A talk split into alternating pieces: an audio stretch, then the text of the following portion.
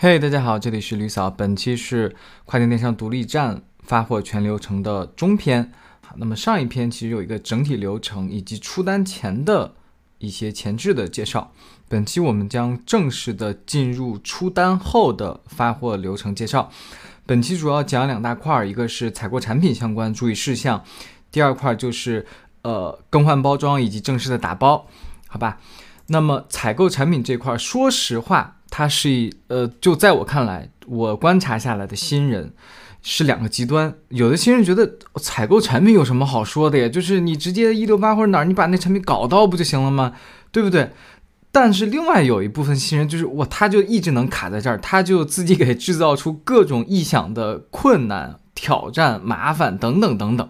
当然，我特别理解啊，就两者我觉得都没错。就第一种可能他就是。可能有一种无知者无畏的那种感觉吧，但是其实反而他这种无知者无畏在独立站中还的确行得通。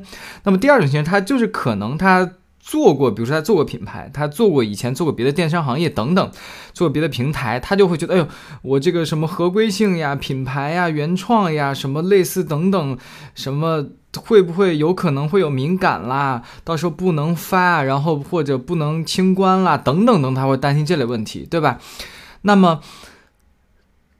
首先，我会给独立站新人一个安慰和一个肯定，就是首先我们是做的独立站。那么“独立”这两个字，你们品一品，对不对？从你选品，从你上架产品，就所谓这个上架产品，也只是上到我们自己的一个网站，这个网站是属于我们自己的，你懂我意思吗？就是你说什么就是什么，再到你发货，再到你去整体这个整个网站的运营引流，去描述这个产品是个什么东西，全是我们自己说了算。你你懂我意思，我就话只能说到这儿了，好不好？那这也是为什么有些人他就能挺，甚至他要铤而走险去搞那些那种玩意儿，你懂吗？就是我也不说的那么具体了。那前面我讲到了，有些人他可能就是。以前玩平台也好，或者相关行业的，他就是会，哎呦，担惊受怕。他说那个不合规的侵权，当然了，这些平台，它一定是会对卖家进行比较前置性的呃规则要求，然后再到你检查，再到你把控、品控等等。一旦出现问题，他当然会对这个卖家进行相关的处罚。那我们回过头来啊，就是我依然会强烈的建议所有的新人，我们去做合法合规的生意。我强调一下，这也是我在社媒和我的社群里看到最多新人从选品阶段开始就已经踩进去的坑了。那虽然我在群里可能有的时候我就不太想去说这个事，因为我我不想拦人家说，哎，你别做这个，你别弄那个，好像在拦人家发财一样。但是。嗯，我还是以我的实践和我的认知观察，我要和大家很多新人他可能完全不了解，我就提前跟你说一下，因为可能很多事情不是你单纯的看到的那样，好吧？第一点就是跨境电商独立站，虽然像我刚才说的，它可能不像平台那么层层把控，但它依然会有它的一条链路需要你去注意。那我们一定要尽可能的保证保证我们的产品合法合规，以至于我们的整体全链路可以闭环掉。这个时候我就要强烈的去 diss 一下某些大部分营销号，你去刷某音、某红书啊，天天刷那种，我真的都要哕了。有没有某某某卖什么什么，然后一年赚了几千万，什么就这种类似这种帖子，然后他就开始带他自己的服务也好，带他自己的那种违规的东西也好，他们反正就是只字不提物流怎么解决，引流怎么解决，收单怎么解决，收款怎么解决，提款怎么解决，被那个什么了怎么解决？你你看到这个营销，哎呦！这么赚吗？这么暴利吗？而且，呃，很真好。你看，我自己偷偷的刷到了这种，呃，人家像一种小秘密一样，我真厉害。你去搞吧。你搞的时候，你会发现到后期处处碰壁，你根本就解决不下去的。各类平台封你的号，对吧？虽然我们说独立站它已经很松了，但是它没那么没底线的。你依然，比如说，如果你做 Shopify 的话，消费依然会管你的。你可能没有办法开通这个各类的平台，比如说你去想去打谷歌的引流，想去打 Meta、TikTok 的 ads 的时候，不会给你开通的，或者给你开通以后，直接就封你的这个广告户，对吧？再到你这个物流，他不会给你寄的。有人说：“哎呦，我偷偷的，或者有那些物流那个小厂家找到了我说能帮我寄，嗯，到时候给你玩黑吃黑的。”对不对？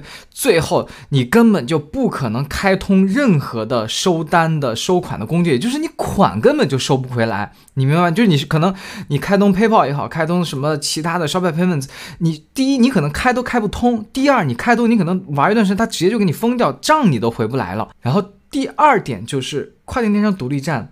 咱们一定要想办法去做可持续的生意，就是我们通过自己选呃这个合法合规的产品，让我们的这个独立站可持续的经营下去。那这一点我认为也是独立站本身它就得天独厚的一个可深耕的优势了。就我像前面讲的平台的玩家，他可能就会时常的担惊受怕。怕被封，怕被跟卖，怕降权，怕被随便一个新的店上来直接卷你价格，你就直接就趴下。你你你开了五六年，那又怎么样呢？旁边人家立马就过来一个九块九的，是照样能把你打趴下，对不对？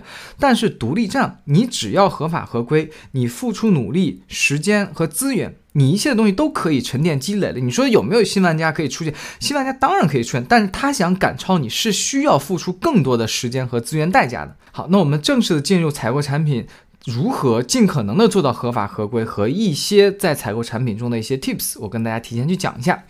首先，第一个。我先强调一下，就是原则上和一些道理上的东西啊。我还是那句话，独立站它本身就是一个灵活性极强的一个东西，好不好？你具体把控到什么程度，请所有的卖家朋友你自行品味和自行去实践，别做一个又不动脑子又不动手的那种选手。首先我说一个终极的解决方案，呃，因为这篇是主要讲讲到关于发货嘛。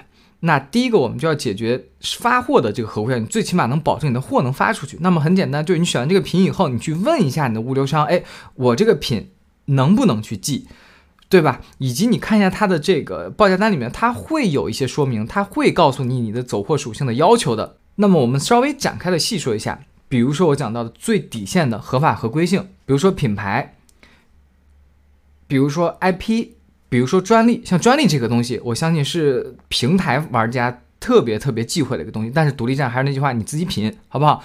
我举一些反例，大家就能知道。比如说像莆田货，这个你就尽可能的就别碰了。比如说带有一些国际知名、有影响力的 IP 的这些小物件，但是它却没有，你却没有拿到相关的 IP 的授权。当然了，你说我是一个偏偏，我是一个比较有能力，呃，有资源去解决这个东西的。当然有很多合法的途径去可以解决啊。你比如说，你就去，你可能在做某一个品类，想去走品牌的货，你就去做这个品牌的这个代理不就行了吗？所以你就合法合规的去申请这个品牌的代理，申请这个 IP 的授权，或者就是我们各卖。玩家一开始最常规的一个走法，就是你尽可能的直接去找中性产品去卖就行了，就不要带品牌，不卖品牌货，对不对？或者哪怕是这个工厂它自有品牌。那么第二点就是，呃，采购产品你一定要注意，你带的这个品是液体呀、带电呀这些有一些特殊属性的，那这些属性可能会在物流上要贵一些的。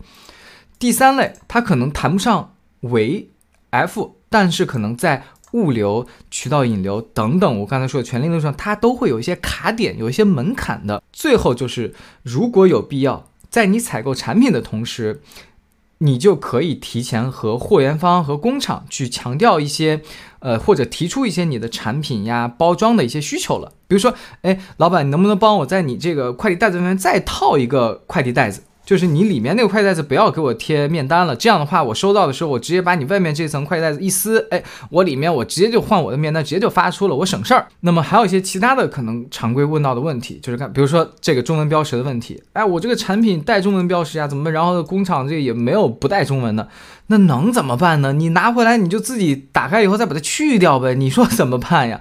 第二点。怎么去找品牌授权？去哪里找？你就去问品牌方呀，对不对？你怎么找？你去他们的公众号，一般他们的公众号都会有下面这个，比如说合作方式。那么正常的小一点的品牌方，他的这个要求就是，你只要有个起订量，比如说订个几千块钱的货，我就给你授权了。授权你物料使用，授权你这个以后在我这里可以批货，授权你一个给你一个授权书。